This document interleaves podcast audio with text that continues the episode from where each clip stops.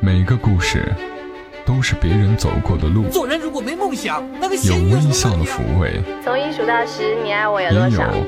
泪水的滋润。默默到来，故事如你。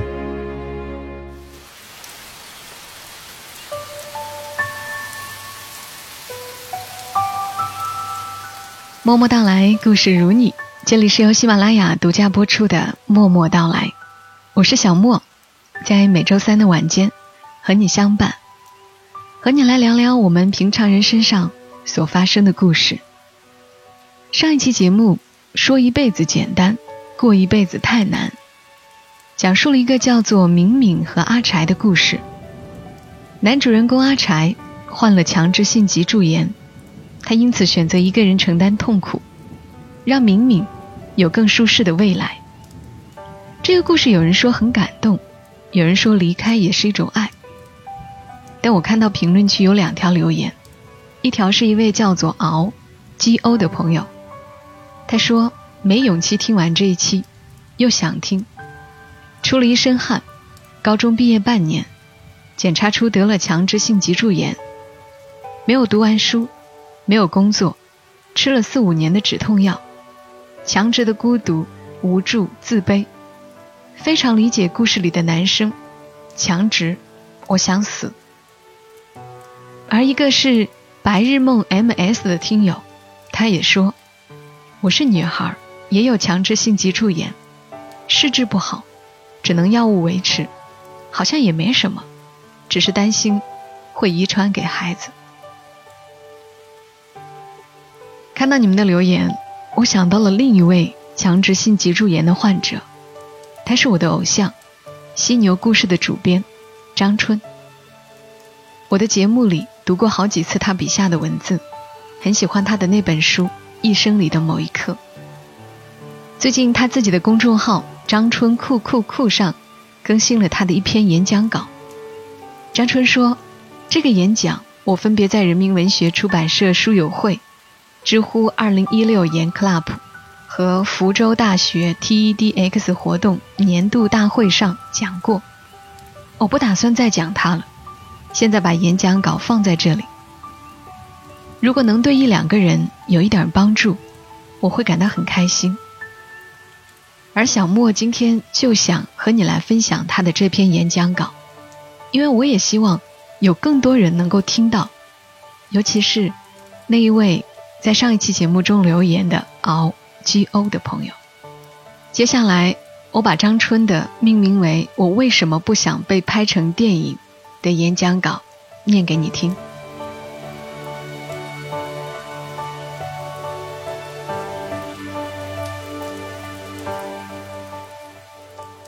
今年三月初的一个晚上，一个朋友说要介绍一位制片人给我认识。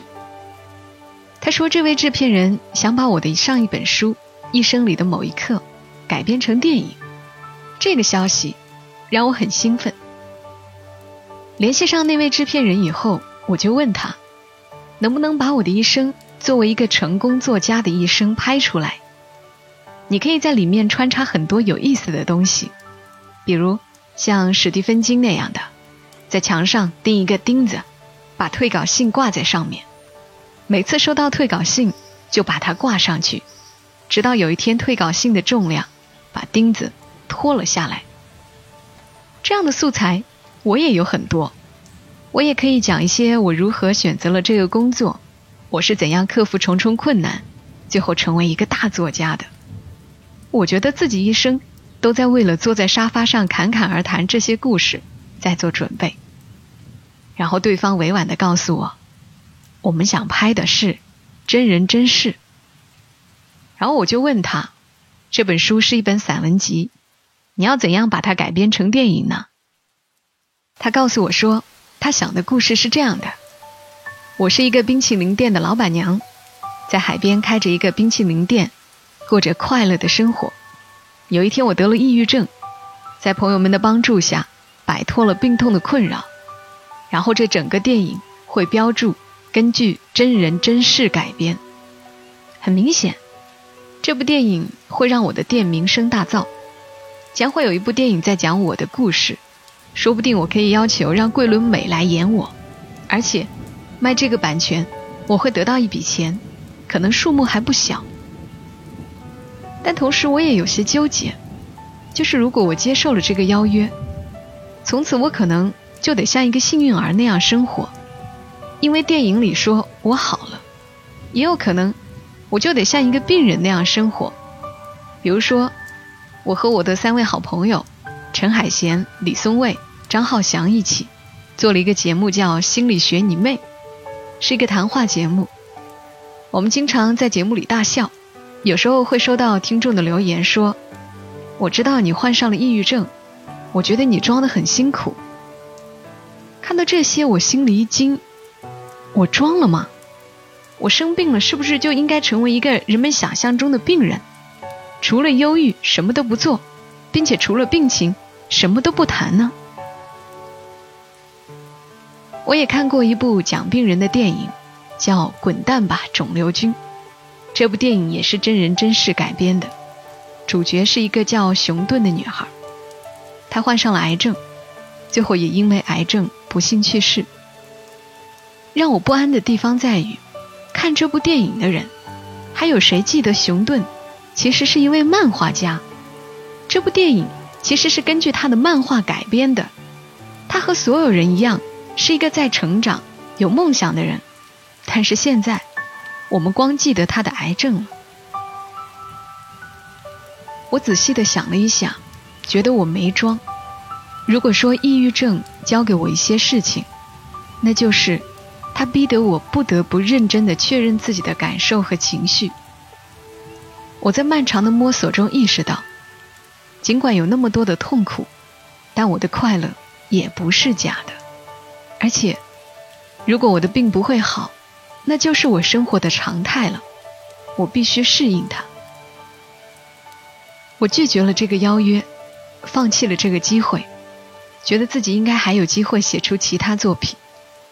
最主要的是，我不想成为一个职业病人，这样不好。而且它不是事实。人们总希望故事有美好结局，有病的人都康复，失去的可以再回来。事实不是这样的。我拒绝了这个邀约，是因为生活不是童话故事。我不想无谓的成为一个皆大欢喜的结局中的人，不想我和病友们被廉价的解读。我不能停留在生病、治病、谈论病这些事情里。真实的生活。仍然需要面对。实际上，我还患有另外一个顽疾，虽然没有人要将它拍成电影。这个病叫强制性脊柱炎。有一天，我无意中发现一个专门讨论这个病的论坛，打开以后非常吃惊，几乎觉得是不是自己不太正常。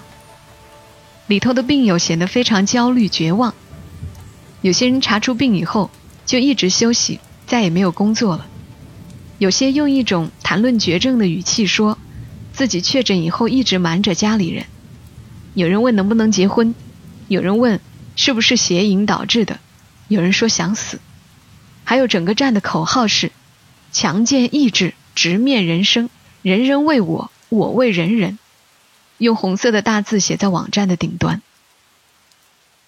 论坛里的人还谈到我们那位特别著名的病友。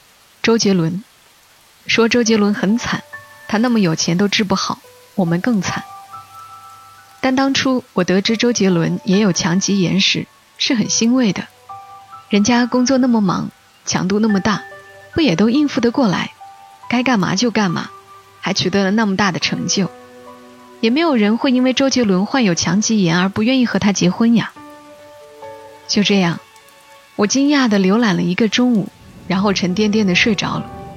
那天做了一个噩梦，在梦里，我成为了一个奴隶，被迫用清水去冲洗一所大学整个校园的地面，不断的做着弯腰负重的重体力活，并且被人责骂。梦的结束是一个军队领袖伸手摸了一下我的背，我怒斥，立刻就收到了四面八方发来的警告，他们告诉我要杀我全家，我焦灼无比。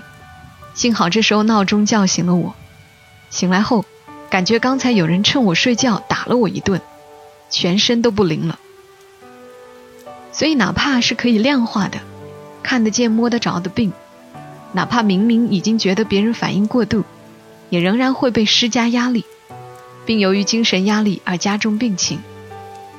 所以许多病的转换和加深，会不会有一部分是我们自己对待它，以及舆论对待它的方式造成的？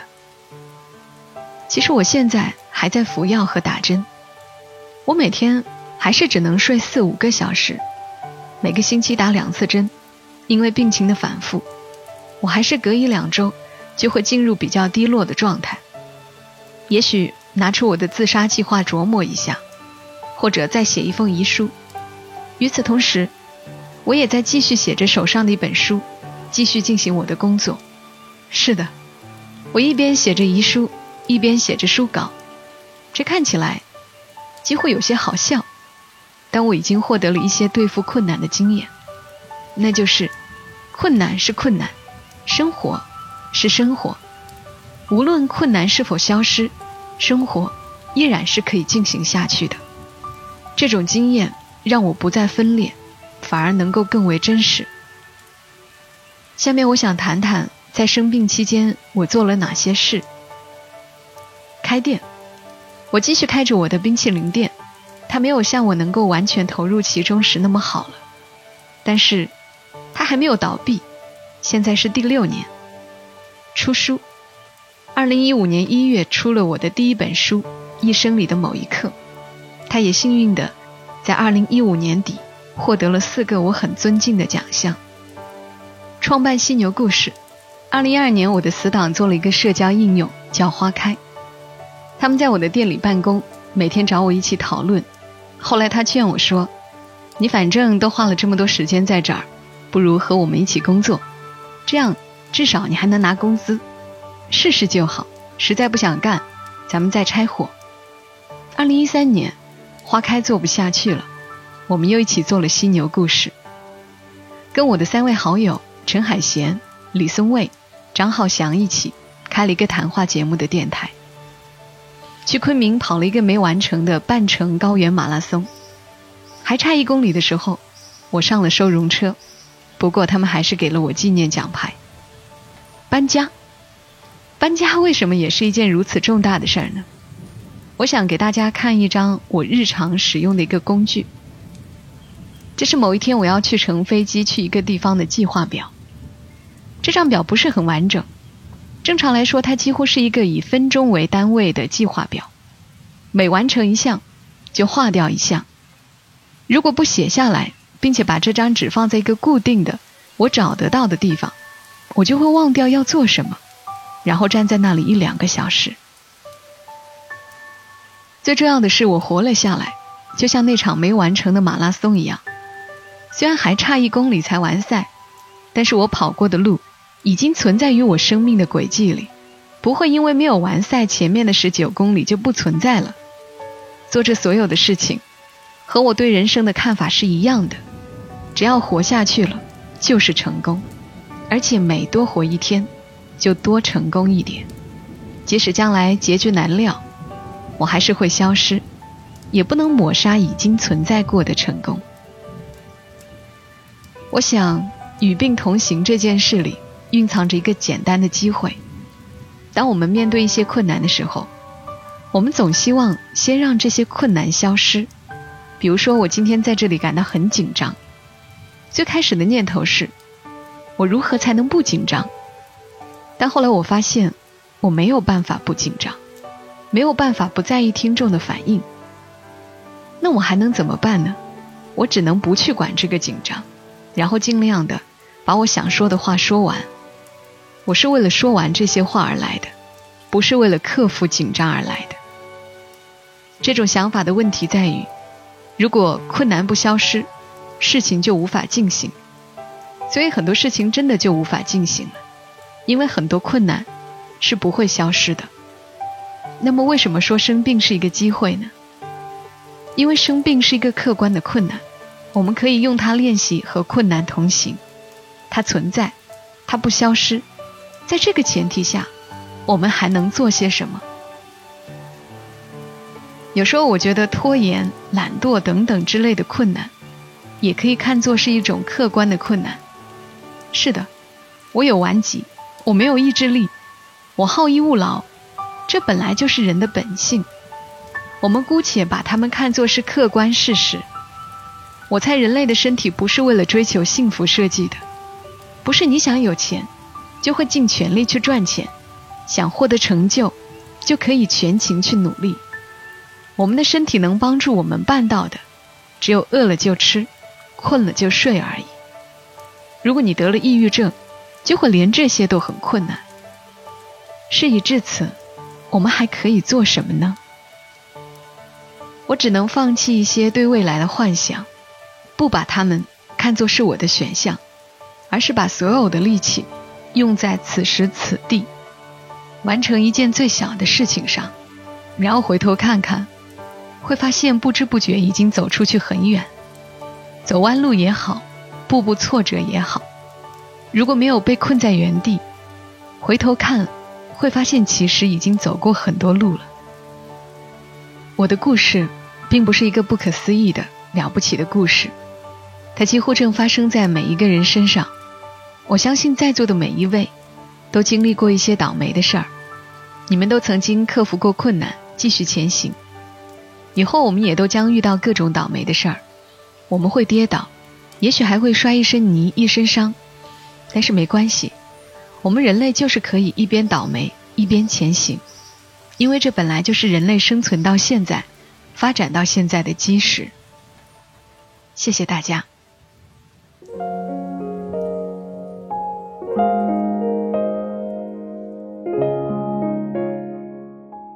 刚刚小莫把张春的演讲稿读给大家了。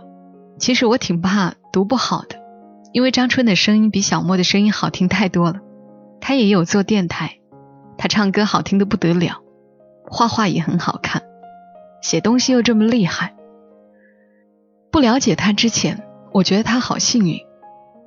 多了解一点之后，我又觉得他其实挺倒霉。但就是这些让我发自内心的喜欢他。或许我们每个人都是这样，有一点幸运，有一些倒霉，但是没关系，就让我们一点一点把一件件小事做好，把当下的每一天过好。回头看的时候，都会留下很长的一段路。张春的公众号是张春酷酷酷酷炫的酷。ID 是 A O K U K U K U，微博也是张春酷酷酷，我真的觉得他超酷的，也谢谢张春能够授权我在节目中播出他的演讲稿。好了，今晚的内容就是这些，下一期的默默到来，小莫想做一期说说心里话的节目，有没有那么一个人，你很久未曾联系？有没有那么一个人，其实你很想对他说一些话，一直没有机会说？那给小莫发私信吧，在喜马拉雅上搜索“小莫幺二七幺二七”找到我，添加关注，然后把你想对某人说的话私信给我，我会截取一些大家发过来的私信制作成节目，你可以把节目转发给那个人听。当然，我希望我看到的私信内容真的是发自内心想要告诉某个人，因为节目要提前录制，所以呢，你的私信最好在八月二号之前发送过来。八月三号的那期节目标题会是“聊一聊好吗？让我重新认识你。”那么好好想想吧，一定有什么人让你想对他说一些什么，却从未说起。就这样了，下期节目我们再会。祝你今晚好梦，小莫在长沙跟你说晚安。